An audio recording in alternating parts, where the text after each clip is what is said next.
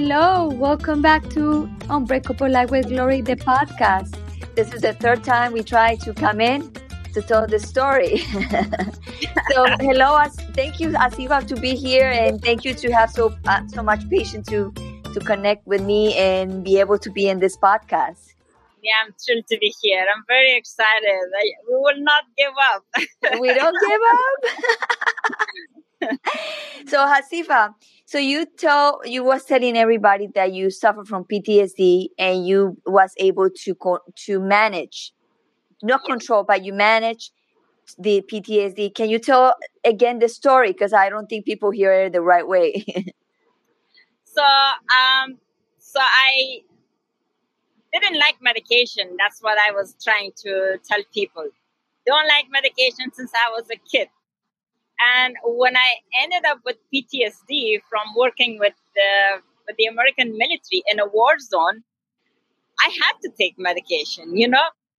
So when I came back to Canada, I was given like different kinds of medication one for anxiety, one for depression, one for sleep and I don't know the other one was for mood or something. I can't even remember. It was a list, and every time I put each pill in my mouth, I hated it before I swallowed it. You know, right?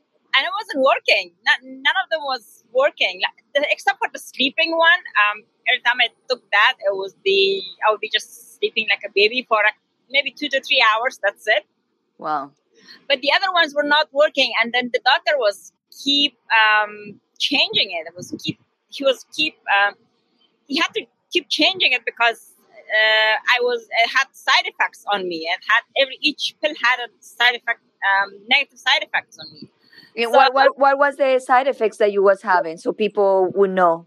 I would with some of the pills I would uh, lose appetite and then I would just stop eating. And then I would be like losing weight or uh, sometimes it would make my sleep even worse for, for some of the pills and um, some of them would be even feel me worse instead of feeling better you know? And that was another side effect. So and then i had to wait for each pill for two weeks. Uh, two to four weeks doctor would uh, say to see the result. So I was sick and tired of it and I was suicidal. And so I was like, if the medication is not working, my only solution would be to, to just suicide and end it because I don't think there's a solution for this. You know, I'm seeing the best psychologist in Canada. So I was thinking about uh, ending my life, you know, and, and, and I was in that process, I was just thinking about how. I was looking wow. for an easy way so that my mom is not paranoid. So my mom is not like shocked and and um, paranoid by seeing me dead. And I was sleeping one night and I saw a dream. I saw that women and children are um, running toward me and they're asking me for help. And I am up sitting uh, on a tree. I don't know what I was doing in the tree, but I was in the tree in my dream. And these women and children uh, came to me and they are like, they're looking up at me and they are like, uh, help us, help us. You promised us that you will um, help us. And, and now you're leaving. You, you left. We were looking for you. You left. Um, but we need help. So, and I'm holding on the tree and uh, on a branch of the tree and I'm like, how can I help them? Why are they asking me for help? And where were they looking for me? um, okay. And then I look around, I'm like, okay, so I'm on, in the tree. Maybe they were looking for me in the office or on my home. But, anyways, I came down from the tree, and this is the time I woke up. So I was like, why I saw this dream? Like, who who are those people uh, asking me for help? You know? Right. So I thought about it. I thought about it. So I went back to my memories in in the war zone. I was like, in that place we were helping some people you know and those people are still living in the in, in the war zone. And i got out. And i was lucky i got out. I'm in canada now. It's the safest uh, one of the safest countries in the world. Why wouldn't i be happy in canada? I'm safe. Right. Your life is at risk. They're they're living a bad life in that war zone. I shouldn't be lucky. Maybe it's those people asking me for help. So I was like, uh, I'm in a better place. So I, it was a sense of awareness, you know, sense of awareness in a way that no matter what was going on in my mind or in my life, I felt I was still better off than many people in other parts of the world, you know? Right. So that sense of awareness was helpful. If I didn't have that, I would have ended up suiciding in that week because I was this close to it. So I was like, I'm in a better place in this country. I can do anything. Right, Asifa. So, be, so before you continue, I have a question Sure. uh, about the suicidal thoughts and the PTSD. So, what kind of symptoms or what kind of things you was feeling with the PTSD, and and why it, you got to to think about suicidal because you didn't have no more hope to fix your problem. But how was your PTSD that make you go to that that direction? What it was? So it was, yes, it was because I felt uh, there's no solution for it. And I, What, what what was the symptoms? What what exactly you think you feel that you you know you have PTSD? what was the feel? Because I lost interest in life. You know, I lost interest in talking with my friends that I used to have a lot of fun with. I they would call me and I would just uh, don't answer or block some of them because I didn't like the way they were talking to me. Even if they were like making jokes, I, I couldn't laugh at their jokes. I would go out with them, but then I would be like, when can I go back home to my room? And they saw a different person. They told me I was not the same person. I was having a hard time laughing with them and talking with them. I didn't like their jokes. That was one thing, and I uh, knew that it was something different, but I couldn't help it. I didn't like talking to my mom. I love her to death. I didn't want to hang out with my brothers, my mom. They were taking me out. They were trying to make me feel good, but it wasn't working at all. I loved learning and studying and reading books, and I hated reading books. So those were the signs. I was like, why? It's the same body, same mind. Why am I not enjoying the same things that I used to enjoy uh, in Right. Canada? And this is why I resigned. I came here to have a different life. Why can't I have this different life than I had in the war zone? You know, I'm not in the same same situation anymore. So I kept back, and I was seeing dreams, nightmares. You know, I would see like very bad dreams that people are following me to, to trying to kill me, and then I also um, was seeing people coming to my room, and my psychologist said that my brain was creating that. So I would just see people, my enemies, coming to my room. I would hear the click of the door. The door would open, and someone would enter my room, and then uh, he would sit by my bed, and then he would start talking to me in a very mean way, with with a lot of frustration, with a lot of hatred, you know Right. and then I would be like shaking, shaking, shaking, waiting for the person to to leave.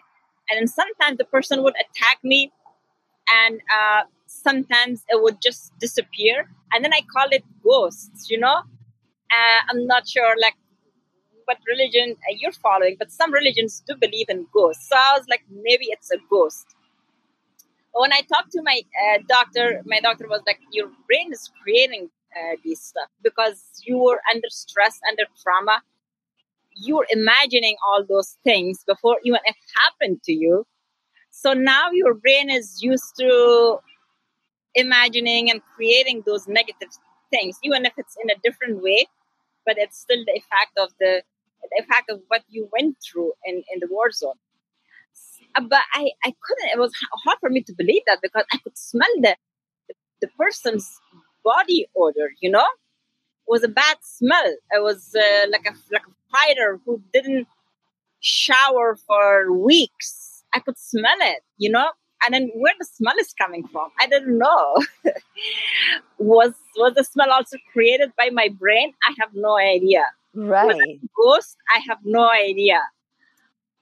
What it was, I don't know, but those were like the symptoms. It was bothering me. The medication was not helping um, stop this person coming to my room, you know, and waking me up sometimes. I would see it maybe sometimes when I was driving. It would be sitting in the back seat. All of a sudden, he would just appear, and then and then we're like, okay, you think you're safe in here? Do you think you're you will be enjoying life uh, in here? You're wrong. Uh, I'm following you. I'm chasing you. You will not. I mean, threats, like all those kind of things. So I, wow. I, I skipped that. I didn't want to talk about it because I don't want to like uh, shock your audience by stories like that or make no that that happens to me too that happens to me too in, in, in different ways but yeah and, and talking about this people also will recognize and they're not they will not think about like oh we are only the ones because No. if we if we don't talk about this we don't know if other people are going through the same thing we go That's right. That's right. Yes, yes, that's right. And I was uh, the same way. I wanted to talk to military people, people who work for the military, and then be friends with them rather than my old friends, because as you just said, I was enjoying their side of stories as well. They had similar symptoms and and uh, feelings and si- situation, and some of them did suicide.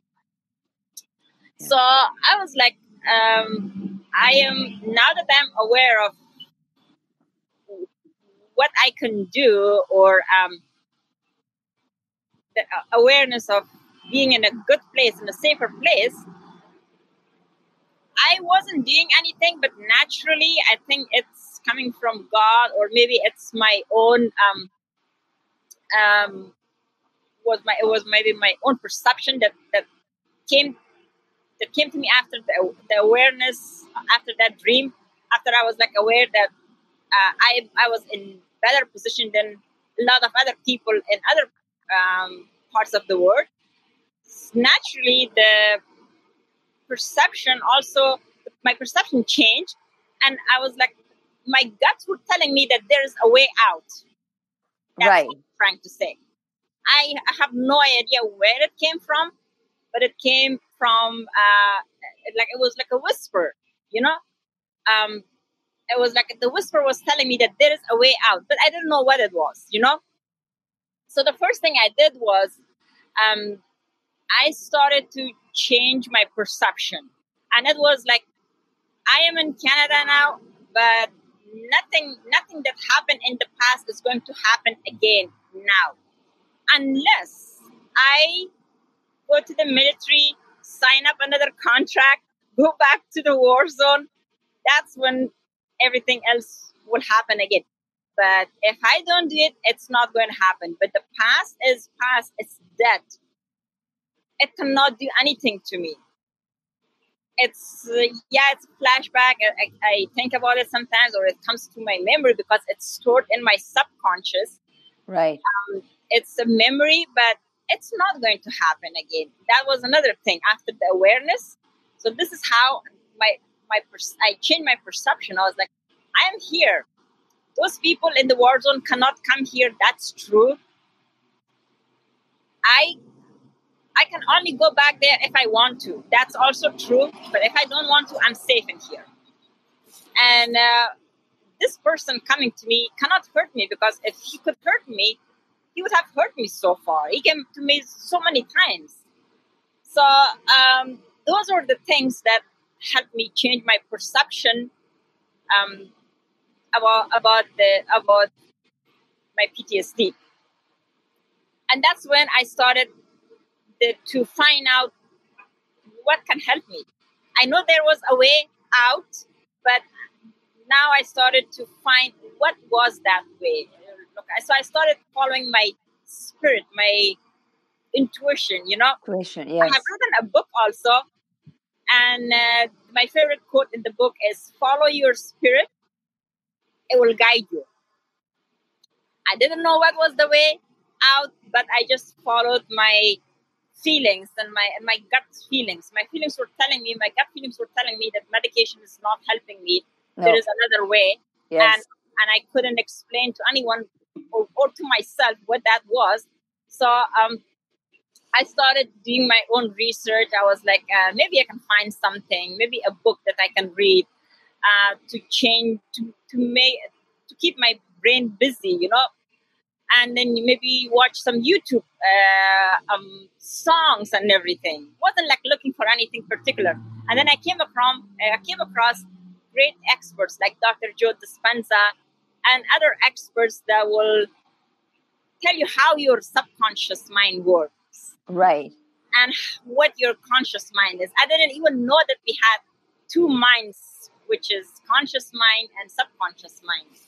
And I learned that from Dr. Joe and other experts like Bob Proctor. So I got curious and I bought their books. I read their books and I was following them. I, uh, I bought the med- meditation by Dr. Joe Dispenza, and it's been three years that I'm still using it every morning religiously. When I wake up in the morning, uh, that's my first thing that I do the meditation by Dr. Joe Dispenza. It helps me focus uh, and energizes me. So, um, those are the things. And then my mind slowly shifted from the negativity to positivity to hope and this is when i changed my mind about suiciding anymore you know i was like there's a way out. I can do something about my ptsd and when i'm healthy i it's my commitment to help other people. So you had you had you had a plan? You had a plan to take your life away? You said you was like a building a plan and in in, in silent and and, and, and, and looking that the way yes. your family did, didn't suffer too much? Yes yes i was thinking about it so i was in the process of thinking how i can take my life um, to end the suffering and uh, i was just thinking thinking about how like if i jumped uh, if i jumped off the 12th floor we live in the 12th floor in, in canada our uh, apartment is in, in the 12th floor. And then I was like, what if I don't die? I'll increase my suffering. I didn't do that. So I was like looking for a way, for a way that would be like quick and then, um, and then quick and uh, for sure, like for sure means that I don't end up in the hospital that, oh, okay, you took medication and now, now we brought you here and you're still alive. I didn't want that happen, you know? so wow. that was in I was in the process of thinking about that when I saw this dream. When right. I saw this dream about people living in a worse condition than me, uh, that changed my my thinking and my perception. So so that's why I'm saying that so so so when you when you was in that process of thinking to take your life away if i met you in that in that for example if i met you in that week I will see you like normal, like nothing happened, but you you was planning that, like uh, yes. Because I, I I I ask you this question because a lot of people they are in suicide suicidal mode and they don't show they don't show what's going on. Yes. But do you, did any nobody can tell you that you was having that suicidal thoughts or, or or probably somebody could see that? No, I didn't tell anyone about it.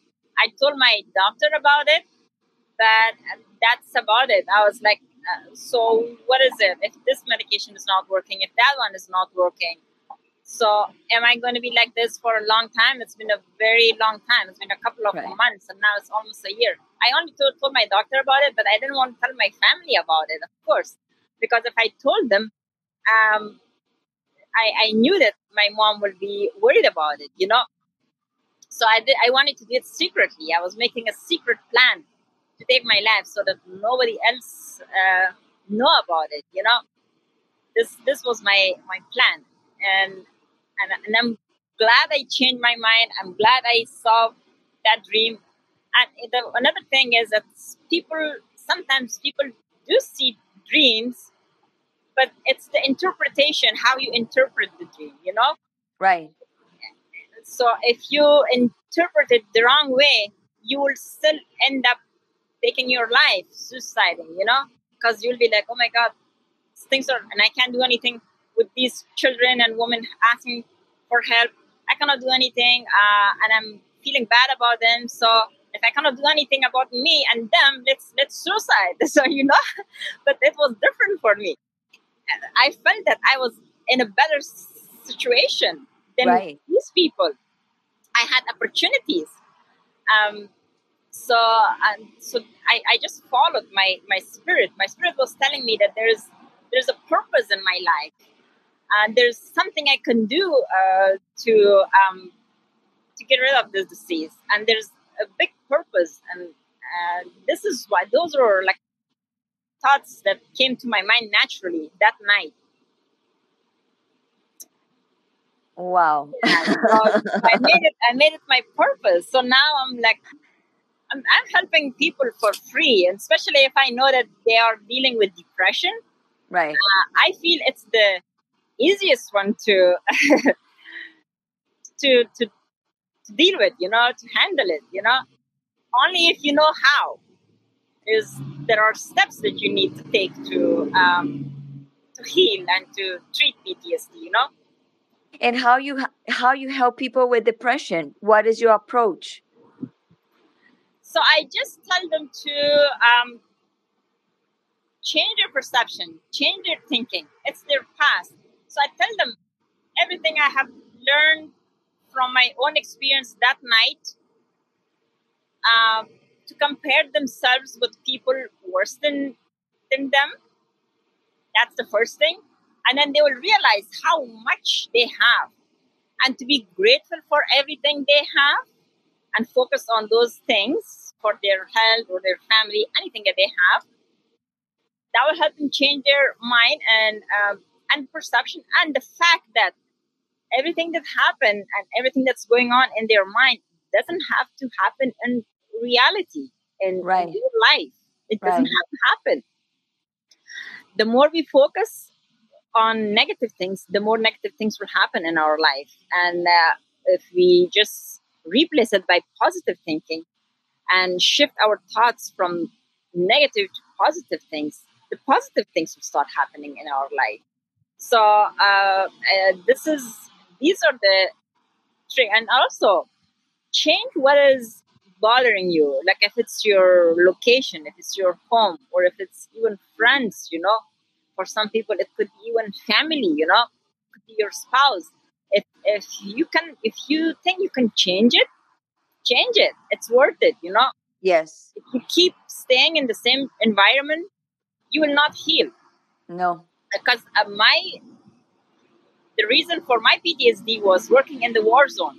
So the first thing I did was I changed it. Right. People uh, suicided in Afghanistan. A lot of our, a lot of soldiers and a lot of people that I knew, they ended their life in, in, in, in the war zone. But, but I, what I did was I just resigned. I just resigned and came. So change it, change your location. And if it's still following you, you can do something else about it. There's a lot of other things. So, so that was the first thing, change your location. And the second and third steps would be to change your perception. It was your past. It's not coming back to you again unless you invite it. The future will be different than your past. You know, it's always different than your past. Remember things that didn't happen to you that happened to you uh, in the past. Rem- think about the new things that has happened to you in your life there's a lot of probability that new things will happen in your life again. So yes, think differently, change your perception, and um, stay away from negative people. That's another thing. They will keep reminding you about sad news and their sad news in their life, and they will they will make you talk about your sad uh, stories in your life, and um, that's another thing. And also stop watching uh, news. You know, Yes. The news are not nothing there's nothing beautiful about news. I mean it's it's all negative things that you hear and, and see and it stores in your subconscious mind, you know. So we have a conscious mind. I learned that we have a subconscious mind. I didn't know that, but now I know. Right. Everything we hear and see and experience is stored in our subconscious mind.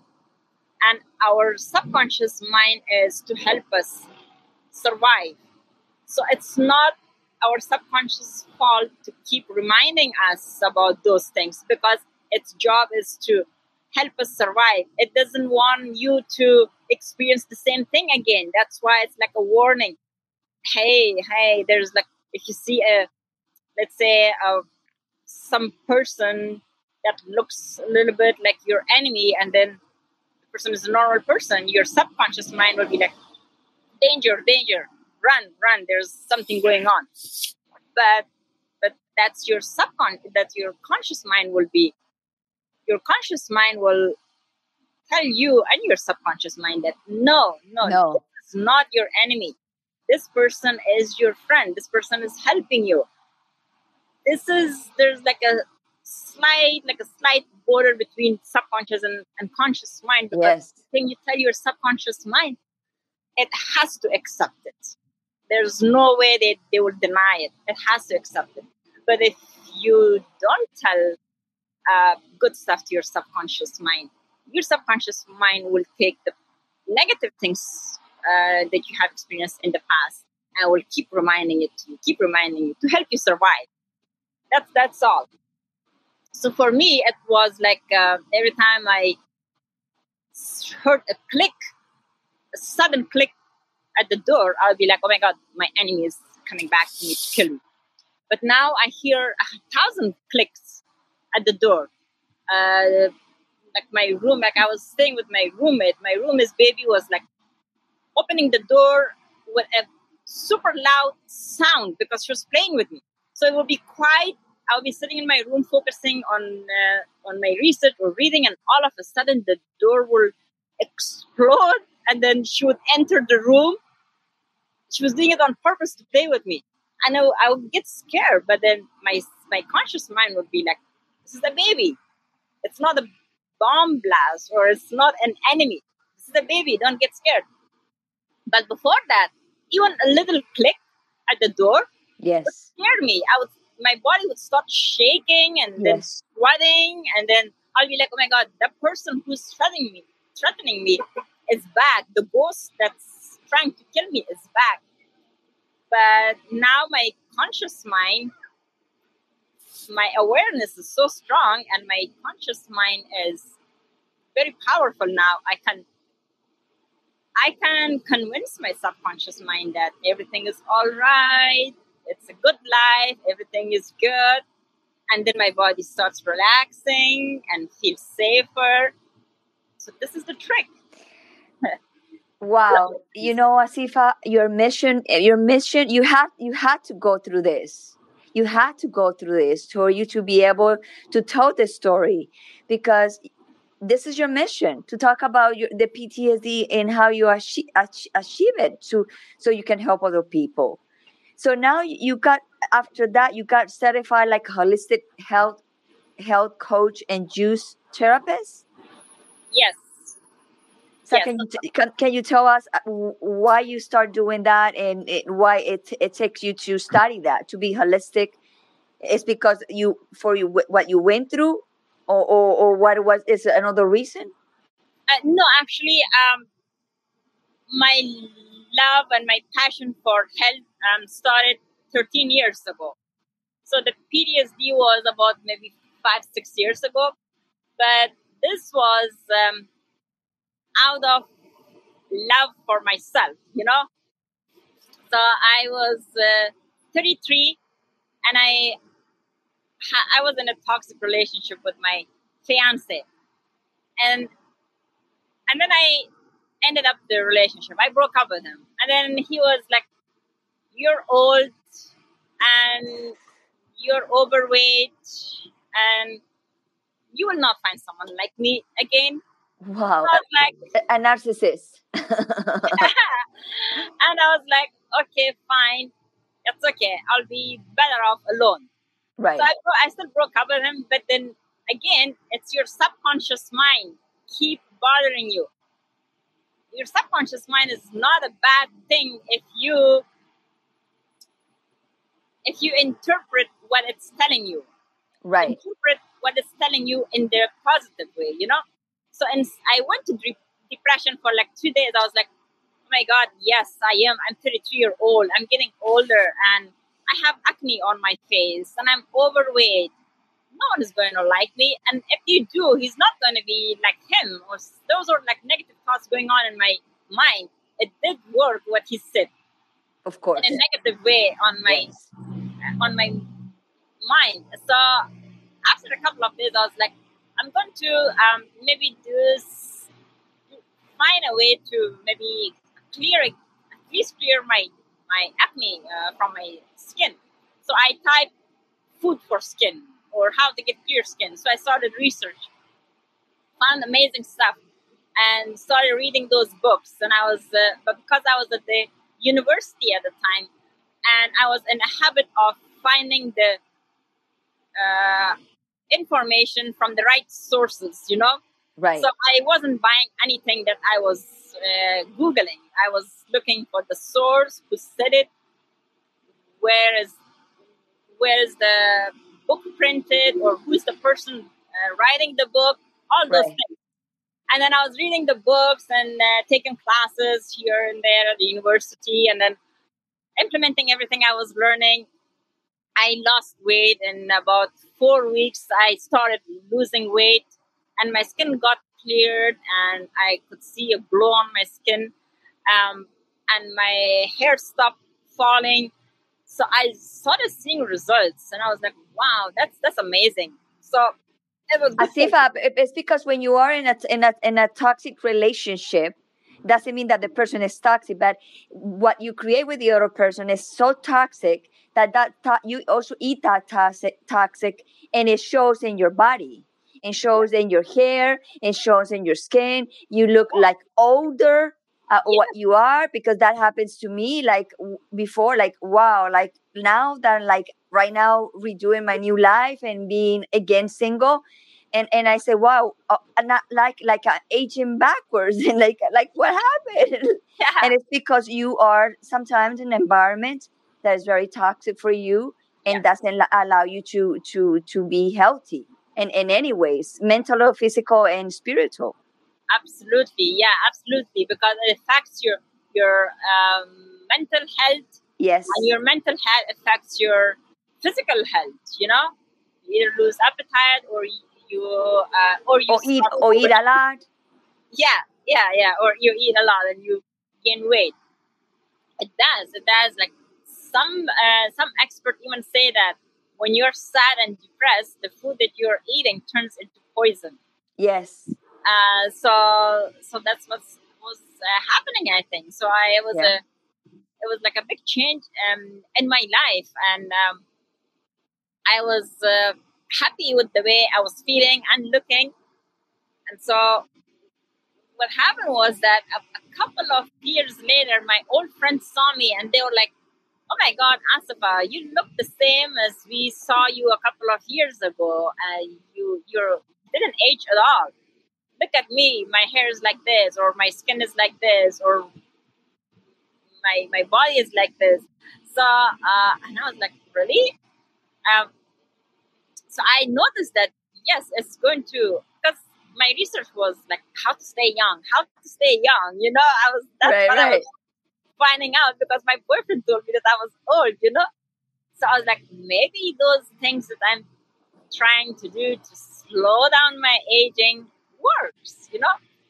So I recommended it to my friends also. They saw results, and uh, my family, of course, I recommended to my family and everyone.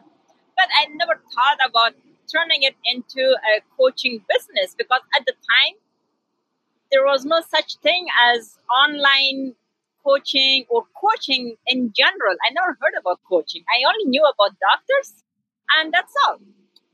So I was still doing my research and everything. I was um, following every scientist, brilliant scientists, experts from Harvard University and and uh, Europe, uh, just for myself and my little community that I had created, my friends and my family. And my uh, profession was to become a lawyer. You know, I was studying law. and my my career was to to become a lawyer. So that was a completely different thing. I never thought about um, becoming a health coach. It didn't even exist in my uh, dictionary. I didn't even know what it is. Right. So the, I came to Arizona I came to Arizona. I bought a condo in here, and I was like, "This is uh, there's a lot of sunshine in here. It's good for my depression because I also yes. have this uh, seasonal disorder. Um, uh, seasonal what, what, they, what they call it? I forgot. Um, it's like that, that, that you mood you mood and change with the seasons like you can yeah. get you can depre- you get depressed in fall and winter yeah. and then you get better because the the the, the sun is more yeah, stronger sunshine yeah right your, your mood changes with the with the season a seasonal affective disorder i remember now okay. so sorry. Yeah thank you for helping me. So i have that also. And in canada it's uh, cloudy 24 hours you know oh my god. i couldn't i couldn't live there. I know and it was increasing my depression. I bought happy lights. Um, they were not helping me. My doctor was like buy happy lights. I was like okay. I bought happy lights but they were not helping me. This he said it's it has the same effect as the sunshine but not even close to so when i'm out in the sunshine like right now this is like i feel like i have that um antidepressant medication already. Now I'm feeling of course. good, you know. So I came here, so I bought a condo in Scottsdale, and I was feeling good, uh, and I was very excited that I was going to start a new life in here. And uh, all of a sudden, the COVID hit, you know. right, right. Of course, everybody to stay home, and I was like, "Whoa, what's gonna happen?" I had a business in my mind. Um, uh, a business of opening a juice bar here in uh, Arizona. I remember. I remember. Yeah, yeah. I remember. So, we did a we did a show. We did a, a podcast with Kia about that. Yeah, yeah. I was excited about that, and then the COVID hit, and I couldn't do that. And and see, here's another lesson I learned. First, when the COVID hit, I was whining and crying and complaining. I was like talking to the universe in a negative way. I was like, why this time? All of all these years I didn't want to open a business. Now that I'm planning to open a business, you did this. So, you know what? Later on, I found out that it was good I didn't open it. It was good that I didn't sign any lease for renting the store, buying the machinery, the yes. the machine, because everything commercial was very expensive to buy for that juice bar. And then I was like, forgive me, uh, forgive me, the universe. I will never complain again. I'm glad I didn't lose money that way. A lot of people lost money. A lot of businesses closed. Yes. So I was like, I'm glad. So I was like, okay, so what now? What am I going to do now? I was bored at home, and then I came across this across Brian um, Brian Rose, and uh, he was offering an online. Uh, uh, an, an online uh, course um, where he will teach you how to create your own online business. So I was like, okay, let's do this for fun because I don't have anything to do anyways. I'm sitting at home. So I signed up for that, and uh, this is how the first question in that course was, What's your passion? I was like, Oh my God, my only passion is staying young and uh, healthy. Right. So that's my only passion. And uh, Kia um, was like, go for it. Just create a course and, and uh, share it with people. And I know that there are a lot of people who are looking for the same thing as you are. Um, and you're a living example of your own program. I was like, yeah, I know that. So I completely changed my career and everything. Uh, so that's why. So why I didn't become a lawyer was also my own decision because when I was suffering from uh, uh PTSD, right, I told myself that um, if I now I'm out of the war zone, but if I keep reading these uh, cases, criminal law is more about criminal cases, and those right. criminal cases are not fun to read and analyze and and make decisions. Uh, so it's like it was like making me more depressed. So as I said at the beginning, get rid of all the negative things, everything that's bothering you, everything that's negative, everything that's making you depressed. Stay away from that. So that's why I uh, I had like one year left to be uh, to study and become a lawyer. I gave up on that. I that was a big sacrifice. So um, so that and then I wanted to open a juice bar. but then that didn't work and i ended up becoming a health coach which i'm happy about because it's online i'm not paying a high rent to anyone right. so i can have clients from dubai saudi europe australia anywhere um, i can help anywhere any anyone in any location so it's like a global thing i'm happy about it all i need is internet like you know, right now my internet didn't work. All I had to do was bring my laptop here at the Starbucks, and now I'm still continuing my podcast. But if you have a store, let's say, right, you you run into a problem, you can't have to stop accepting clients anymore. you know, so I'm happy about it. I'm happy about every decision that I have made. Um, and another thing that I wanted to talk about was that find your values you know that also helps with depression by right. values i mean before i um at the time I were uh, at the time I was suffering from depression, I didn't know what my values were. Right. I knew I loved my family. I knew I loved life, but then all of a sudden everything changed, and then I, I came to a point that I didn't have any value. Nothing was happening. Nothing was making me happy. So find your values. Like for example, for me, my values are spirituality, uh, family, and relationship. Relationship not only with the with my boyfriend, but relationship with my family. Relationship first of all with myself. Right. Which has to be positive. You have to love yourself um, and treat your yourself like your little baby. Um, that's the relationship that you want to have with yourself and then with your family and with your clients and with your friends and people and strangers that you see. Approach them in a positive way. Start having good relationship with everyone. That's that's one of that's my third value.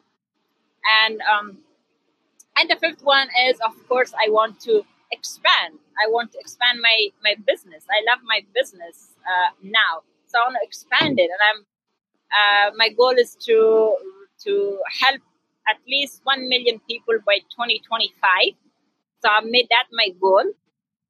Right. Uh, so when you when your mind is uh, when you replace things in your mind and your mind shifts from thinking about past to thinking about future automatically naturally uh, depression will will go away because there's no place for depression to stay there anymore.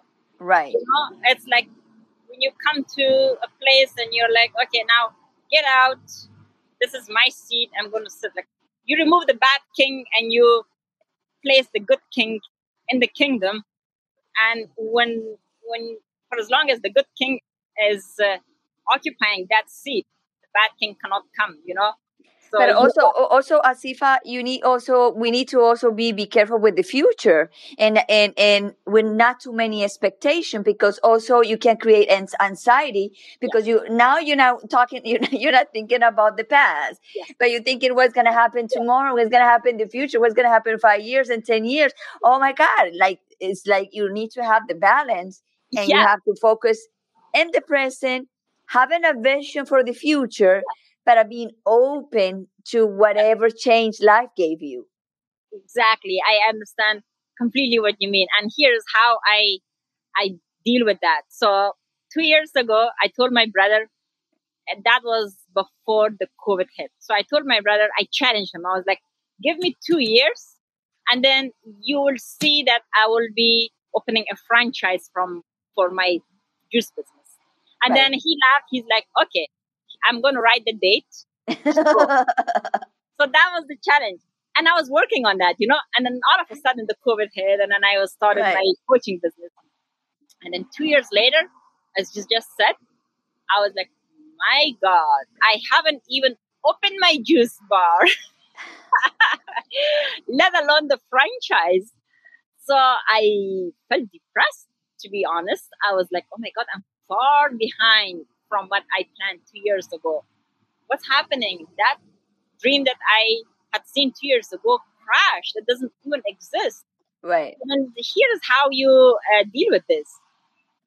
Look at how far you came from from what where from where you were. Like two years ago, I didn't uh, start the business, yes, but then if I didn't start my health coach business, I would be back to nine to five jobs or maybe yes. government jobs because that's the only thing yes. I could do. The government jobs would not, first of all, they would not hire me because I had the PTSD. Right. And once they have that in the history, it's not good for you. If you have PTSD, they're not going to hire you. Then I'll be like suffering and so so if you have if you have in your record that you have PTSD, mm-hmm.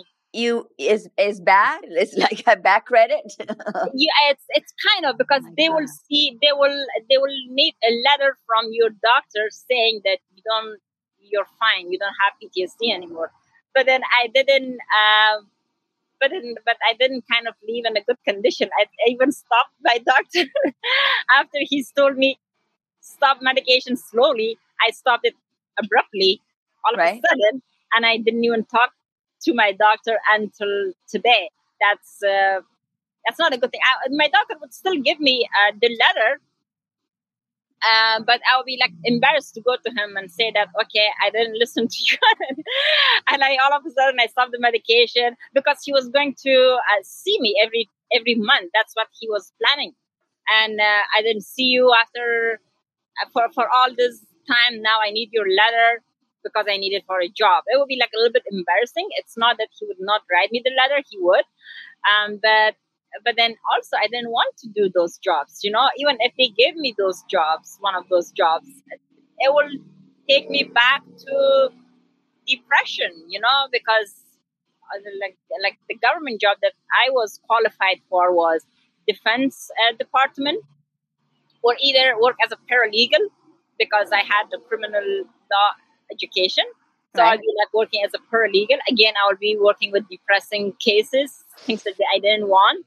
So I was like, okay, so if I didn't open my juice business and if I didn't open my coaching business, I would end up in that situation. So why am I complaining? I'm so better off than than how I was two years ago. You know, it's okay. It's the can still open the juice bar. I can still do maybe something else. Everything is fine. Don't worry. I, I still have tomorrow waiting for me.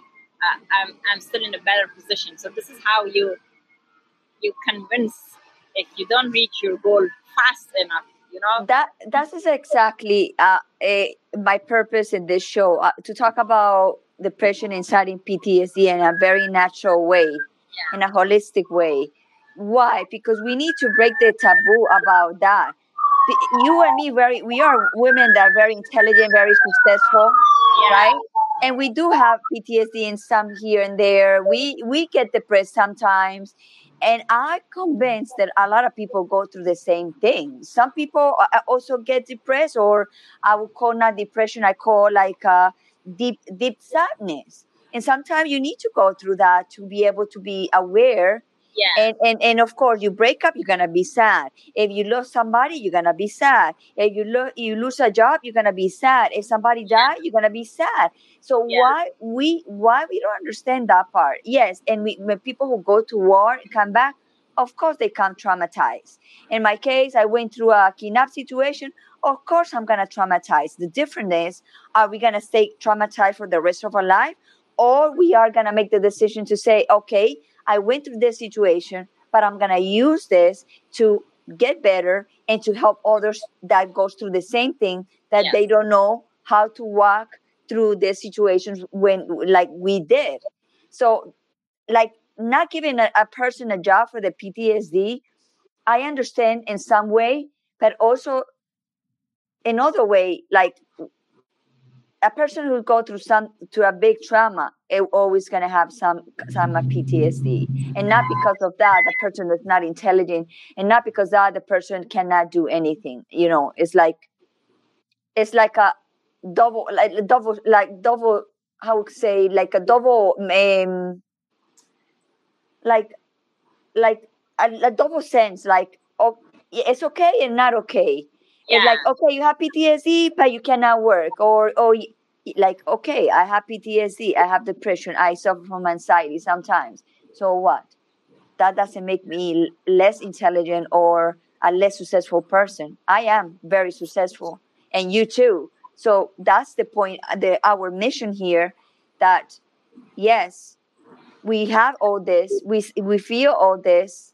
We are uh, human. We have human powers to heal ourselves and to help others to heal themselves too. Yes, yes, exactly. Yes, that's that's another thing that I wanted to talk about.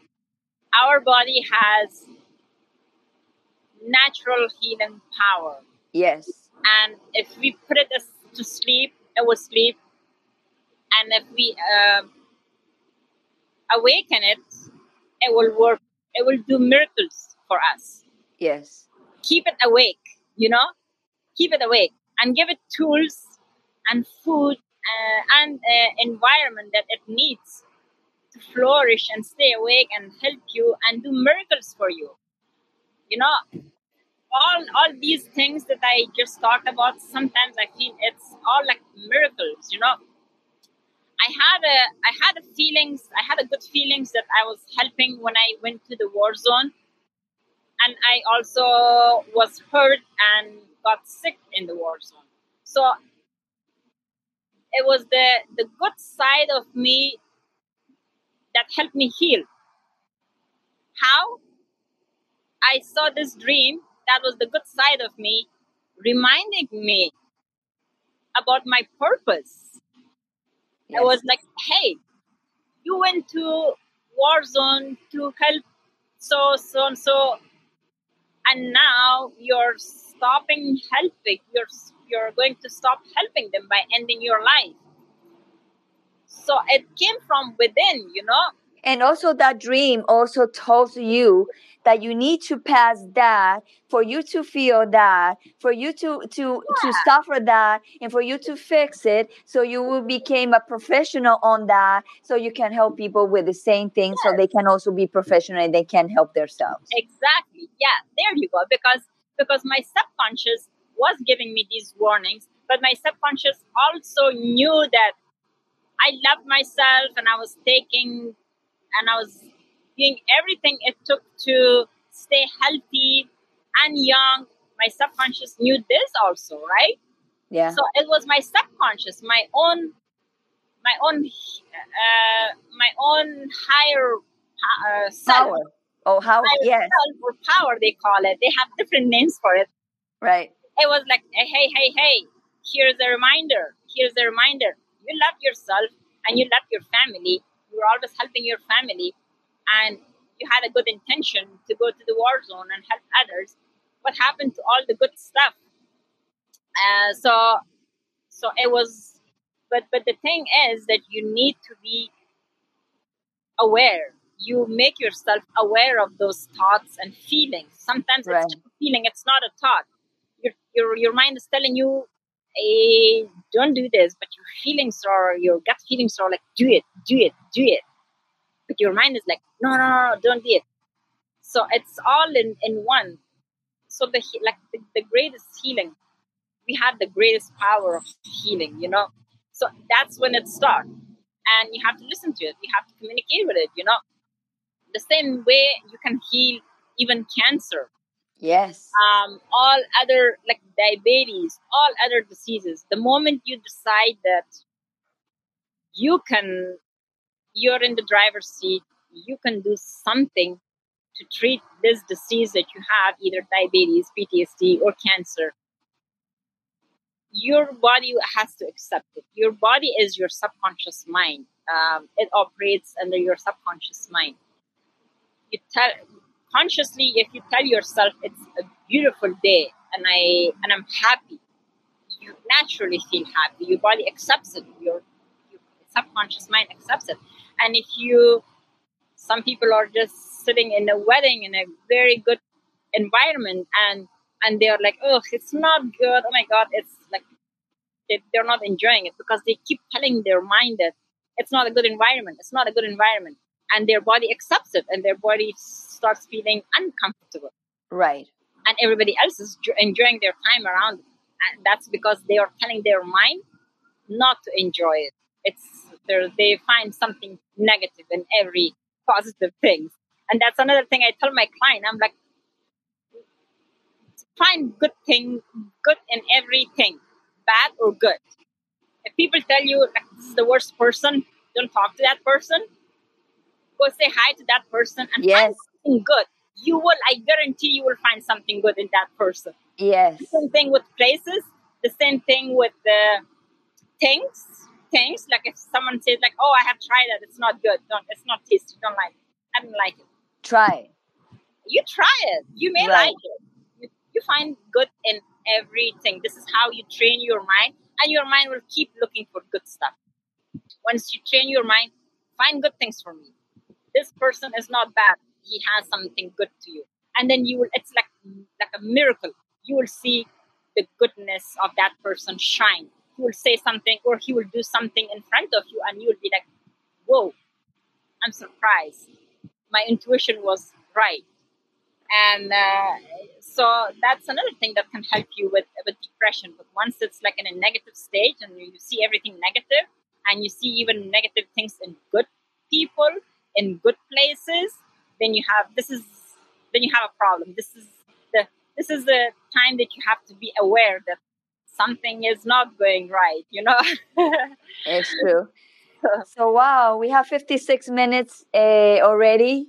So can you tell me uh, how you help people in in your coaching and, and people can see uh, can find you in www keep glowing sana yeah yeah keepglowing.sana.com this is my website. Yes i would love to share what i do. So um, i have a 90 day uh, program where i um, study um, my clients life um, from everything they do on daily basis, their routine, the water they drink, the air they breathe, the products they use, um, their daily eating habits, um, everything, even the clothes they they wear, the workout. I study that and I uh, provide recommendation accordingly. And um, this is a program that's focused on anti-aging. I just had a client this morning and I told him this is mainly focused on anti-aging, which means it will help you slow down your age.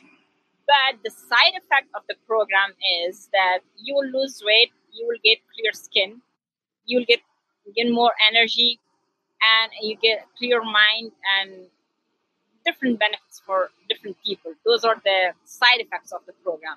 So my program is not for losing weight or clear mind. It's not one thing but it's one program. The focus is anti-aging, but because it's so advanced, uh, if it's slowing down your aging, before before that, it does other good things to you. You have to be healthy. It makes you healthy first, right? Then it slows down your aging. It's not like you will be you will be having a lot of other problems, and then you will you will be slowing down your aging. It's not possible. First, it has to clear all your um, health problems and then it starts slowing down your age so so this is my this is what my program is about and i'm enjoying it um, every single day i'm grateful and i'm happy to see my clients i'm more active on the linkedin i'm posting there um, every day because a lot of demand for my program is on linkedin Oh, okay. Uh, they're, they're busy people. They don't have time to do research and find out what's good for them and how they lose their weight. And I don't do any um, ads. I've never done any ads. So I'm all I'm doing is just posting stuff, and it's word of mouth. Right. And this is how I'm getting clients. Like one happy clients bring me two or three uh, more clients. So I don't even have to do um, advertising. And I'm doing it has to be one on one. It's not group thing because it's different. Uh, we have different DNAs, and the right. program I have to customize the program for each client. One program doesn't uh, fit all. Like one size doesn't fit all when it comes to your health. So same thing with the health program. People are buying health programs online and they implement it on their own, this is not how it works because we have different DNAs. Like, for example, I drink celery juice. I and my cousin drinks celery juice. Um, it helps her with her constipation, but for me, it, I don't, I don't see that, and that's because my DNA is different. My um, microbiome and my gut is different than my cousin. So that's why I customize program for each person. That's why I don't do group uh, coaching.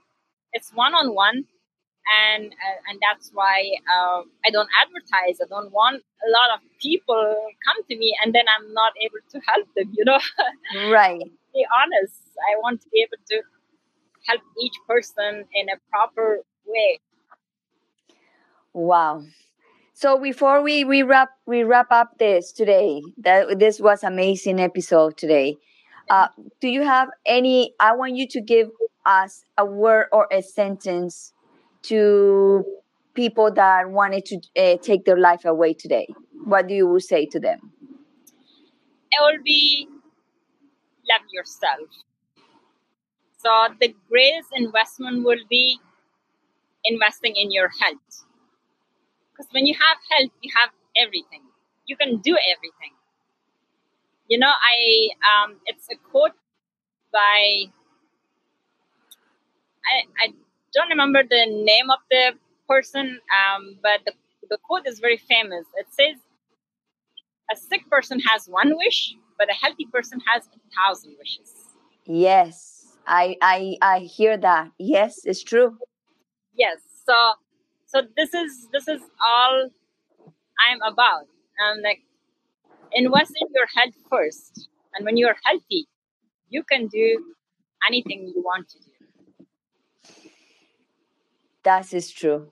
And it it's it comes from loving yourself. If you love yourself enough, of course you will uh, take care of it. Of course, people say, "Yeah, I love myself," and but I still don't do this or do that. I'm like, no, if you love yourself enough and you will do anything it takes to keep yourself healthy.